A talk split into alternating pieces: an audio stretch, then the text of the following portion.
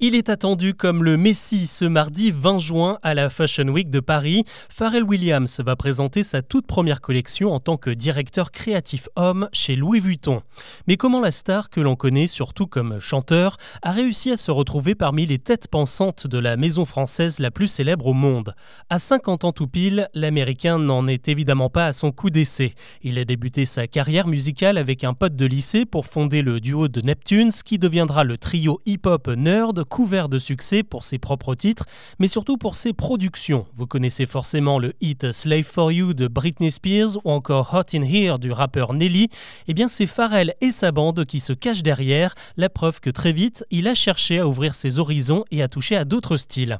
Cette logique, il a continué à l'appliquer en travaillant pour d'autres artistes comme Jennifer Lopez, Mika, Miley Cyrus et bien sûr les Daft Punk. Il a aussi signé la BO du film d'animation Moi moche et méchant.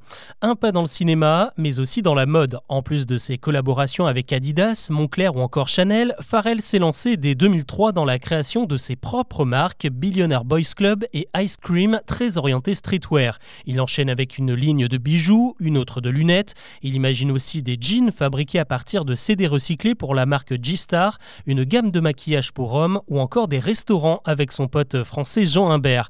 Bref, Pharrell, c'est une idée à la minute, toujours dans le but d'innover et de croiser les univers, ce qui poussera Karl Lagerfeld de son vivant à le qualifier de génie.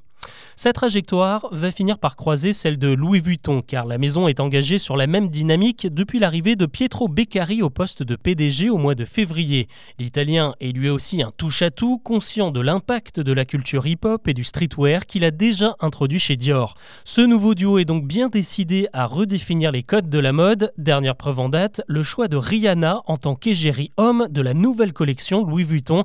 La chanteuse a posé enceinte de 5 mois pour la campagne. Les vêtements imaginés par Pharrell devraient eux aussi en déboussoler plus d'un ce mardi avec des pièces ni vraiment masculines ni vraiment féminines, là aussi dans l'idée de brouiller les lignes.